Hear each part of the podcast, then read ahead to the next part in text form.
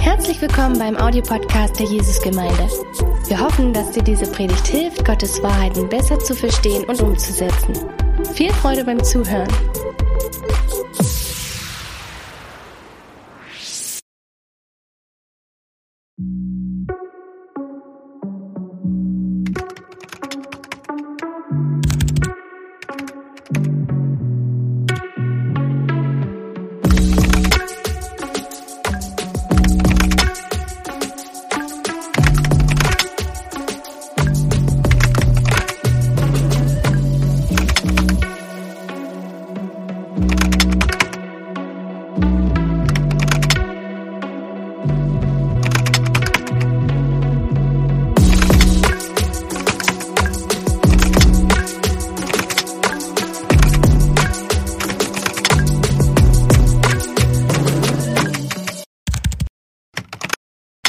Hallo, guten Morgen auch von mir.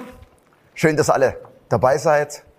Ich freue mich und ich habe ein schönes Thema heute ausgedacht, gerade jetzt bei diesen kalten Bedingungen draußen. Heute ist mein Thema Gott ist Feuer. Das passt, denke ich, und Dirk hat das ja so wunderbar schon vorbereitet. Ich kann gar nicht mehr so viel dazu sagen, aber einige Gedanken habe ich dann vielleicht noch.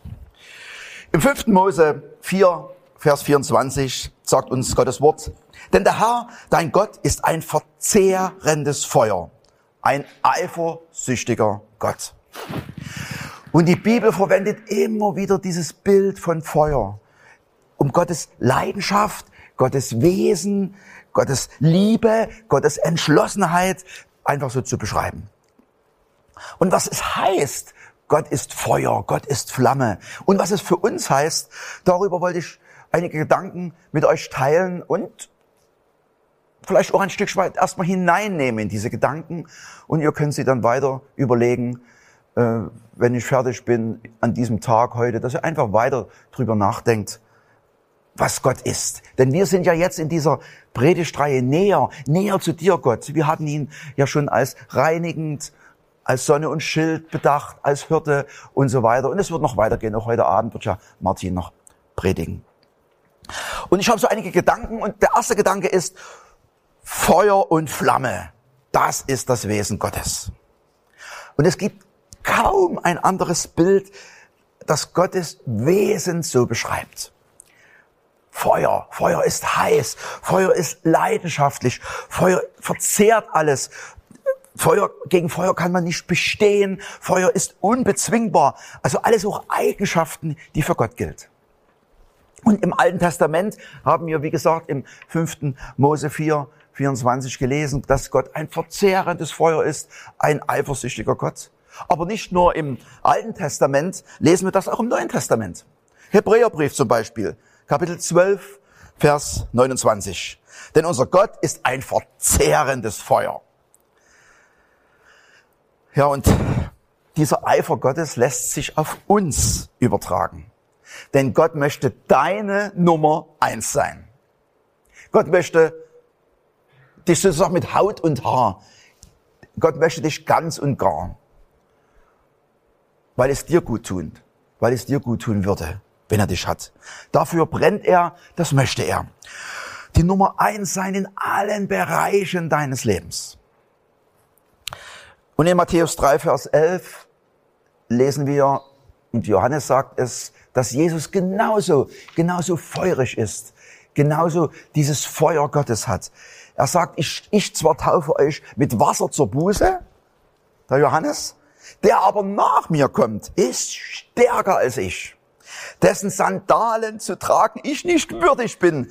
Er wird euch mit Heiligem Geist und Feuer taufen. Jesus wird mit Feuer taufen, sagt Johannes. Also auch auf ihn, auf Jesus passt diese Beschreibung des Bild, vom Bild des Feuers. Und er gibt das Feuer an seine Jünger weiter. Er sehnt sich danach, dass Menschen für ihn brennen, denn auch er ist Feuer und Flamme. Im Alten Testament entdecken wir, wie leidenschaftlich auch Gott gegen Sünde ist und gegen Rebellion aufsteht gegen ihn, dass er das hasst regelrecht. Und dass es ihn fast selbst verzehrt, wenn Menschen sich gegen ihn auflehnen und wenn Menschen von ihm nichts mehr hören wollen, seine Gebote missachten. Aber gleichzeitig lesen wir, wie Gott in einer Liebe uns Menschen entgegenkommt, immer wieder weit entgegenkommt. Wenn du einen Schritt machst zu ihm, dann kommt er mit tausend Schritten dir entgegen, weil er der einzigste Weg ist. Jesus ist der einzigste Weg zu Gott. Es gibt für keinen anderen Weg. Und Gott setzt sich ein für alle Art von Menschen, Menschen jeder Couleur. Und er setzt sich anders ein, wie sie vielleicht alle dachten. Und am Ende dieser brennenden Liebe zu uns selbst wird Gott selbst Mensch, wird Jesus selbst Mensch und opfert sich selbst am Kreuz für uns auf. Auf der einen Seite dieses Feuer, dieses brennende Feuer und auf der anderen Seite diese brennende Liebe Gottes für uns. Ich finde, das ist einfach wunderbar. Und das sollte man auch weiter vermitteln. Aber ich möchte, und bevor wir uns mal so spezifisch noch anschauen, wie das mit dem Feuer Gottes ist, möchte ich auch dich fragen, wie ist denn dein Gottesbild? Hast du dieses Bild von Gott als einen feurigen, brennenden Gott? Oder ist es so für dich so der der Kuschelgott, der Kumpelgott, der Liebegott. Wir sagen ja oftmals, Jesus sagt ja, ich nenne euch nicht mehr Sklave, sondern ich nenne euch Freunde. Das ist ja der Freundesgott. So, also, und Freunde helfen mir. Ist ja ganz klar, dass Jesus mir helfen muss. Ist er so mein, mein Kumpelgott? Ist das das dein Gottesbild? Oder ist es auch ein Bild von einem brennenden Gott, von einem brennenden Feuer? Ich denke, das dürften wir nicht vergessen. Und er will ansteckend sein für uns. Diese Seite sollten wir mehr betrachten. Er will ansteckend sein. Er will es weitergeben. Deswegen nochmal meine Frage. kennst du diesen Gott? Und wenn du ihn kennst, was macht es mit dir? Mein zweiter Gedanke, Gott brennt für uns. Und das sollte etwas mit uns machen. Es sollte etwas mit uns machen, äh, weil Gott selber etwas in diesem Feuer für uns macht. Und ganz besonders deutlich wird das auch in der Geschichte mit seinem Volk Israel, im Auszug aus Ägypten. Zuerst begegnet er Mose in einem brennenden Dornbusch. Und Mose ist ja nun nicht blöd, der kapiert das schon, was da los ist. Da brennt ein Dornbusch und der verbrennt aber nicht. Aber Gott ist mit diesem Feuer da und die ganze Gegend wird mit seiner Heiligkeit eingehüllt. Gottes Feuer wirkt manchmal anders, als wir erwarten. Es ist ein Feuer, was nicht unbedingt verbrennt sofort, was, was aber in einer Begegnung zu ihm eine große Ehrfurcht auslöst und auslösen kann. Dann führt er sein Volk aus Ägypten und er geht vor ihnen her am Tag in einer Wolkensäule und des Nachts in einer Feuersäule. Ganz faszinierend, ganz wunderbar, ganz beeindruckend. Und wenn ich jetzt da zu dieser Zeit ein ägyptischer Soldat gewesen wäre, ich hätte wahrscheinlich, wenn ich das gesehen hätte, was, wer dort mit ihnen läuft, wer vor ihnen hergeht, ich hätte wahrscheinlich auf jede Verfolgungsjagd überhaupt keinen Wert mehr gelegt. Denn wenn, wenn Gott, wer Gott auf seiner Seite hat, den möchte man lieber nicht antasten. Dann, nach der Durchquerung des Meeres, begegnet Gott Mose erneut, diesmal auf dem Berg Horeb. Und im Zuge dieses Treffens gibt er ihm die zehn Gebote. Aber das Treffen dauert länger. Und wieder kommt Gottes Feuer und die, e, auf die Erde herab. Und diesmal lässt er den ganzen Berg erglühen. Es sieht so aus, als wenn der ganze Berg in Flammen steht. Er raucht, er qualmt und weil Gott selber in dem Feuer herunterkommt. Und Gottes Heiligkeit wird immer deutlicher, immer mehr deutlicher. Beim Dornbusch, ja, da war das ja ganz nett. Das ist ja, ich meine, ein Feuer, was nicht verbrennt, das ist ja schon ganz cool. Also das könnte ich mir auch in mein Wohnzimmer vorstellen. Ist so ein bisschen romantisch. Es brennt was, aber es passiert nichts, es verbrennt nichts. Aber die andere Seite, dieser Berg in Flammen, das ist schon etwas anderes. Die Heiligkeit Gottes ist krass, dass wir, dass, dass das Betreten des Berges für die Israeliten lebensgefährlich war. Und ich verrate euch mal was, wir sind ja unter uns. Äh, wenn wir so Gebetstreffen haben, dann gibt es oftmals auch, auch Geschwister, die eine prophetische Begabung haben. Und das finde ich ganz wunderbar und das ist total in Ordnung. Und sie spüren etwas von der Gegenwart Gottes in den Gebetstreffen. Sie spüren es vielleicht mehr wie manche andere. Und dann kommen sie manchmal vor und sagen, ich spüre, hier ist Gottes Heiligkeit, hier ist Gottes Herrlichkeit da. Und wisst ihr, was ich dann manchmal denke? Oh, wenn Gottes Herrlichkeit kommt, dann möchte ich nicht unbedingt dabei sein. Denn wenn Gottes Herrlichkeit kommt, da gibt es kein Schatten, da gibt es nichts Dunkles, da gibt es nur noch Licht. Wie damals in der Stiftshütte. Gottes Herrlichkeit kommt und niemand konnte hinzutreten. Beim Tempel von Salomo, Gottes Herrlichkeit kommt und niemand konnte hinzutreten. Jesaja 6, Gottes Herrlichkeit kommt in den Tempel und Gott sagt, und Jesus sagt, ich bin doch ein Mensch mit unreinen Lippen. Und ich denke, was passiert, wenn Gottes Herrlichkeit kommt? Ich kenne mich ja. Ich kenne ja mein Herz. Und ich kenne auch dunkle Seiten noch in meinem Herzen, was ich immer wieder natürlich bearbeiten muss, ist ganz klar. Ich kenne es ja noch. Und da denke ich mir, was passiert mit mir, wenn Gottes Herrlichkeit kommt? Was passiert mit dem kleinen Uwe? Falle ich dort tot um? Oder reißt es mich hin und her und ich bekenne alle meine Sünden, vor allem die dort mit im Saal sind? Oder was passiert, wenn Gottes Herrlichkeit kommt? Ja, Gott ist krass. Gott ist, kann auch furchterregend sein. Dirk sagte das auch in den Ansagen.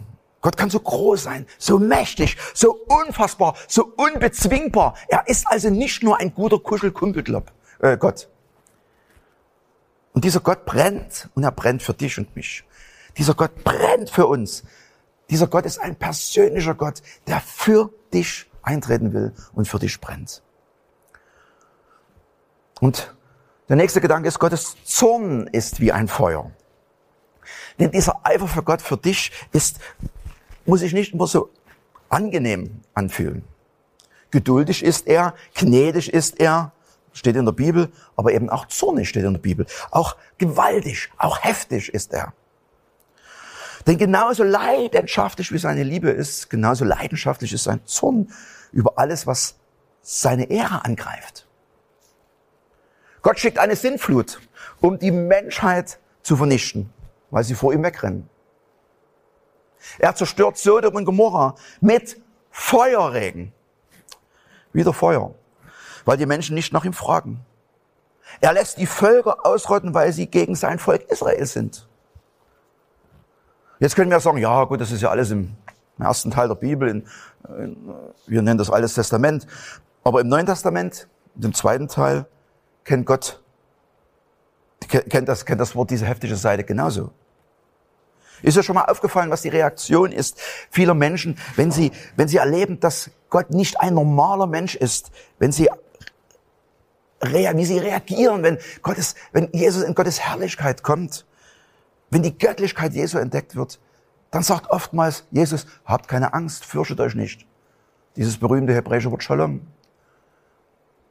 Weil es eine Furcht, eine Ehrfurcht erzeugt. Und Furcht ist im Deutschen mehr so dieses, in diese ängstliche Richtung. Aber es ist eine Ehrfurcht vor dem allmächtigen Gott. Eine Ehrfurcht vor diesem Feuer. Eine Ehrfurcht vor dieser Leidenschaft.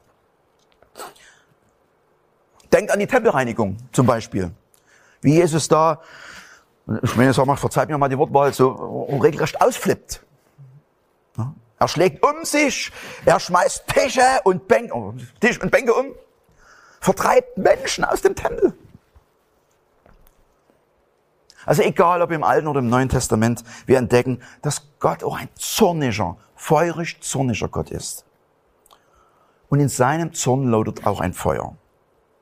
Und dieser Zorn Gottes äußert sich jetzt bei uns anders.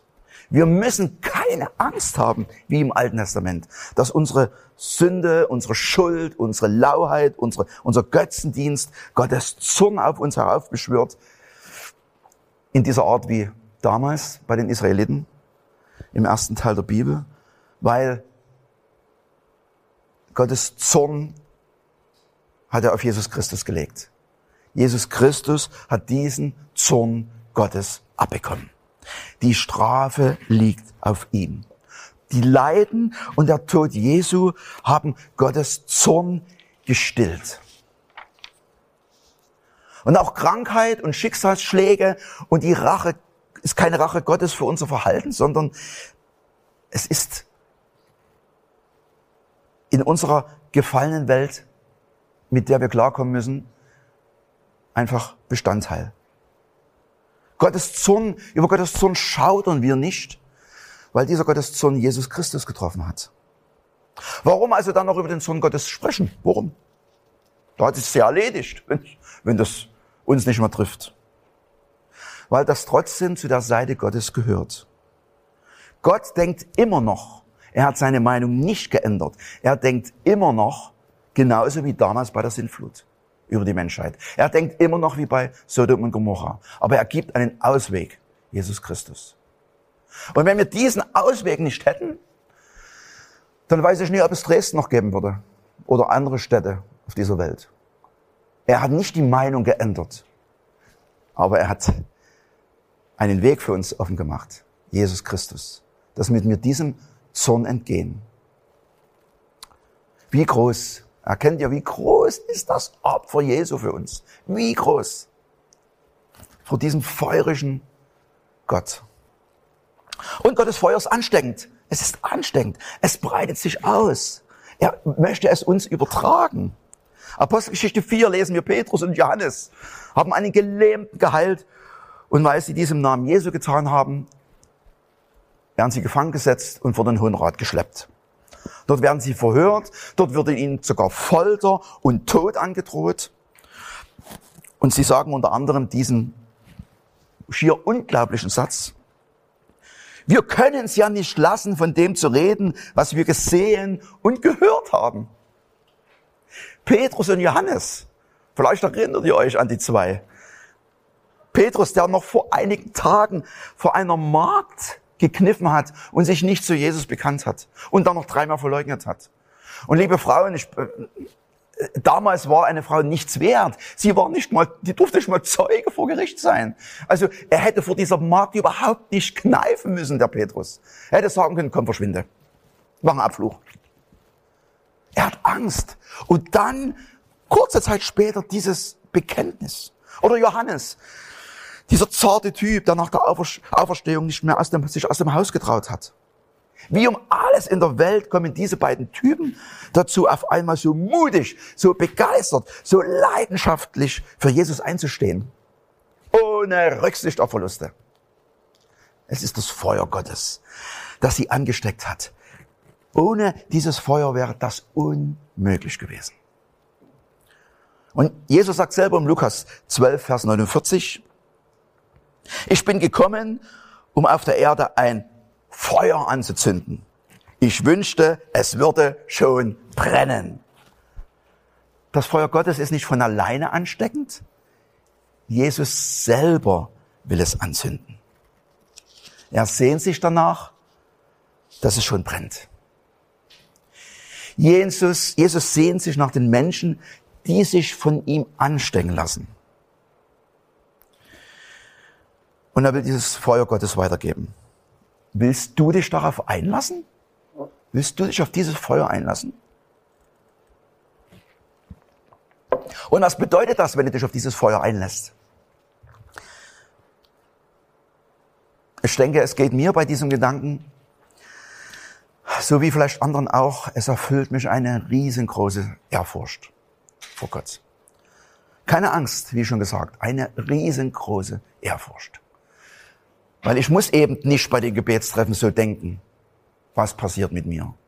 Eine riesengroße Ehrfurcht vor, den, vor Gott, der in seinen, auf der einen Seite feurig, auf der anderen Seite mit dieser Liebe zu uns kommt. Eine Ehrfurcht gegenüber der Größe Gottes und gegenüber der Liebe zu den Menschen. Der allmächtige Gott, der das gesamte Universum geschaffen hat, sehnt sich nach uns. Sehnt sich nach uns. Er brennt für dich und er brennt für mich. Und er hat das gar nicht nötig. Jeder Atemzug, den wir auch jetzt atmen, den wir jetzt in dieser Zeit geatmet haben, ist Gottes Geschenk. Jedes Haar auf, dem, auf, dem, auf deinem Kopf ist von Gott gezählt. Gut, da hat er bei mir nicht ganz so viel. Aber eigentlich müsste er das nicht. Eigentlich müsste er das nicht. Er könnte ohne uns wunderbar zurechtkommen. Er braucht uns eigentlich nicht. Aber er entscheidet sich für diese Liebesbeziehung. Es entsteht diese Liebesbeziehung, die von Gott ausgeht. Wie bei einer zwischenmenschlichen Liebesbeziehung ist das. Also für mich ist die zum Beispiel eine der, der schönsten Liebesbeweise in der Bibel, steht im 1. Mose 29. Da geht es um Jakob. Jakob der Lügner. Jakob hat einen älteren Bruder, Esau. Esau ist so der Outdoorman. Er geht auch wirklich das, was ein Mann macht. Er geht jagen. Er kümmert sich um seine Familie. Äh, bei Jakob ist es was anderes. Das ist so das Muttersöhnchen. Er bleibt zu Hause, in der Küche und kocht mit Mama den berühmten Mama Jakob, die berühmte Mama Jakob Linsensuppe. Esau kommt nach drei Tagen mit dem, das, was er erlegt hat, wieder zurück, hat kaum was gegessen und Jakob über, zieht ihn einfach über den Tisch mit dieser Linsensuppe. Wenig später oder einige Jahre später zieht er seinen Vater Isaac über den Tisch, verkleidet sich als Esau, damit er das Erstgeburtenrecht bekommt. Und Esau hat so einen Hals, den Platz schon der Kragen und Jakob muss fliehen. Da hilft ihm natürlich wieder die Mama. Zu seinem Onkel Laban. Und er verliebt sich in die Rahel und bittet den Laban, dass er die Rahel bekommt und sie heiraten darf. Und Laban sagt, okay, kein Problem. Musste sieben Jahre für mich arbeiten. Das ist normal in der Zeit. Und vielleicht hat Jakob gesagt, gut, da gehe ich jetzt gleich in die Küche. Und da wird vielleicht Jakob, äh, Laban gesagt pass mal auf, Jakob, äh, du hast wohl den Schuss nicht gehört. Äh, die Küche, das machen bei uns die Frauen. Outdoor. Und er macht's. Man könnte denken, der hat doch wieder Winkelzüge, der, der Jakob, der zieht die da alle über den Tisch, der zieht doch bestimmt auch den Laban über den Tisch. In seiner Liebe geht er hin und macht es. Und dann passiert ihm das, was er mit anderen gemacht hat. Er wird über den Tisch gezogen und kriegt die Lehre als Erste. Er beschwert sich bei Laban und der sagt nur, arbeitest du noch mal sieben Jahre für mich. Jetzt könnte man denken, also jetzt denkt er sich was aus. Irgendwas denkt er sich aus. Nee, er macht. Er arbeitet die sieben Jahre. Und dann steht im ersten Mose 29, 20. So diente Jakob um Rahel sieben Jahre und es kam ihm vor, als wären es einzelne Tage. So lieb hatte er sie. Also das muss man sich mal überlegen. Der arbeitet sieben Jahre für sie und dann sagt er, Mensch Laban, sind die sieben Jahre schon rum? Ich das, ist, das war erst vorige Woche. Also das ist, das ist das, was zwischenmenschliche Liebe macht. Ein bisschen habe ich das auch bei mir in meinem Leben erlebt. Also jetzt nicht so dramatisch wie bei Jakob, aber ich war früher wir hatten, wir hatten, ich war in so einer, als, als Teenie in so einer Clique, so acht bis zehn Jungs, und wir waren total Fußball fanatisch. Ich habe jedes Spiel von Dynamo Dresden gesehen hier zu Hause, jedes Spiel und habe selber Fußball gespielt. Und dann hat im Jahre 1973, 74 im Europacup der Landesmeister, was jetzt die Champions League ist, hat Dynamo Dresden Juventus Turin rausgekickt und spielt dann gegen Bayern München. Und dann hatten wir, wir acht bis zehn Jungs, uns am Pirnaschen Platz, wer sich auskennt in Dresden, da gab es ein Sportgeschäft, hatten wir uns angestellt die ganze Nacht, um Karten für das Spiel zu kriegen. Also wir haben uns immer in Schichten, jeder zu zweit, immer zwei Stunden, dann sind wir zurückgekommen und früh um neun, als die Karten, als das Geschäft öffnete und die Karten ausgegeben wurden, hatten wir natürlich die Karten. Und dann kommt dieser 7. November 1973, wo das Spiel hier in Dresden ist. Sie hatten erst in, in Bayern, in München 4 zu 3 verloren, den Namen, obwohl sie geführt hatten. Und dann das Spiel.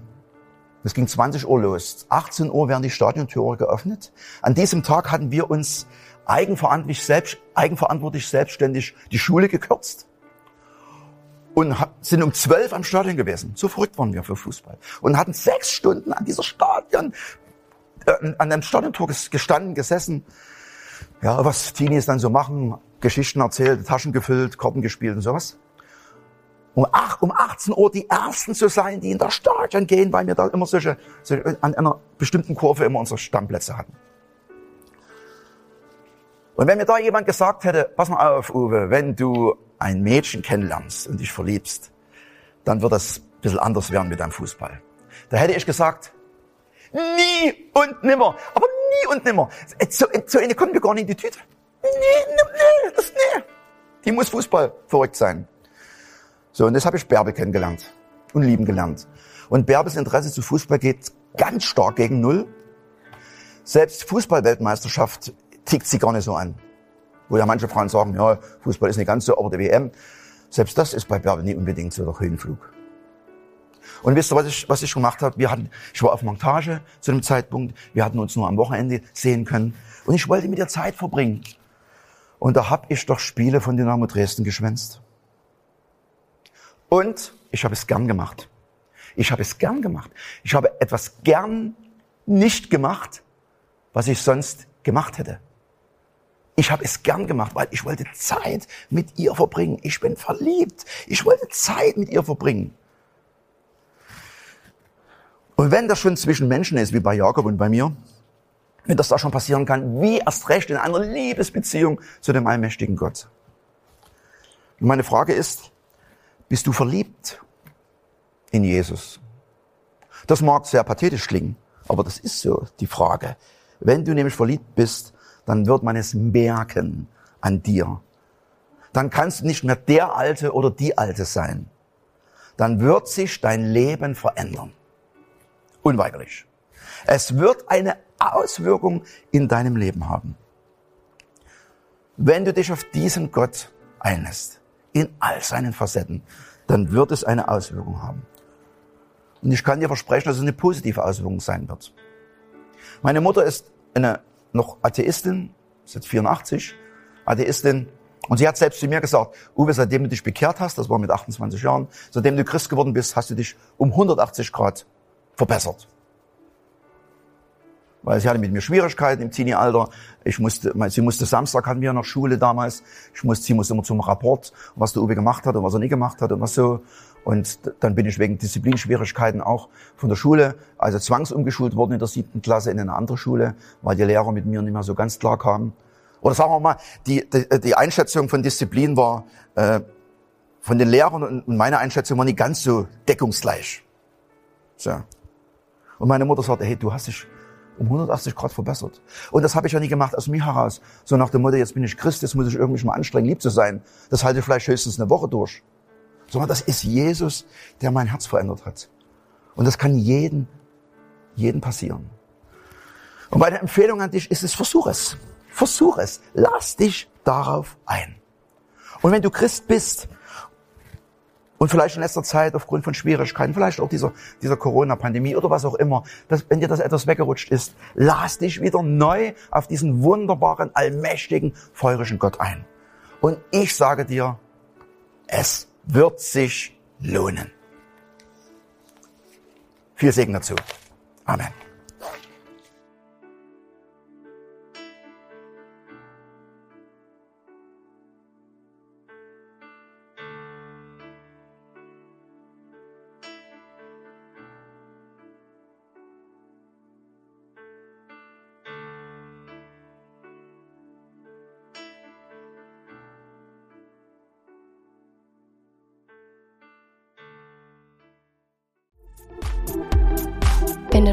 Über Gott und die Jesusgemeinde wissen möchtest, findest du viele weitere Informationen auf www.jgdresden.de.